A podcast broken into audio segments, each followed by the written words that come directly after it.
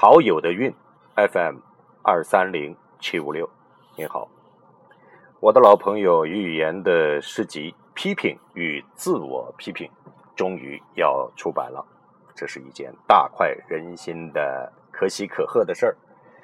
出版商呃，因为这部诗集的出版，号称其是中国诗歌界的大事件，这是吹牛逼。但是作为哥们儿，真诚的祝贺他。那玉言同志也算是对自己有一个交代了，不用照着镜子惭愧整整一生。这是他那首经典的短诗情敌当中的一句话，我来引用一下啊。他不用再惭愧了，从青春期到现在，他的思想、他的灵魂在这部。诗集当中都会完整的流露。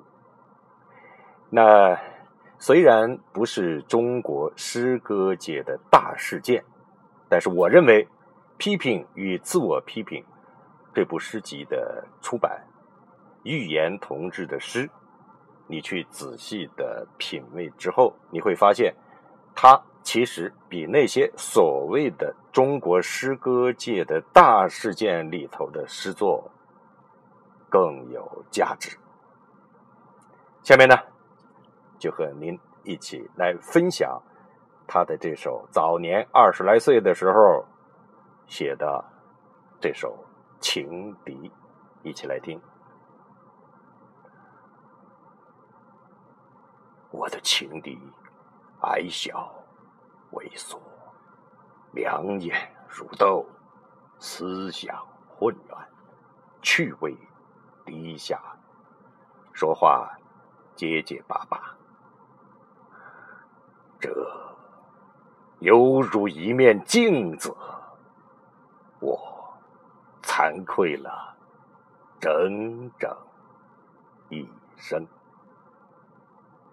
朋友，这就是预言的情敌，只有短短的七行，就成了。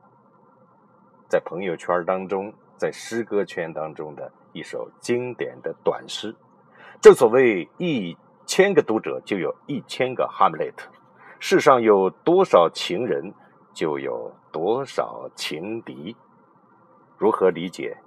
您自己去琢磨吧。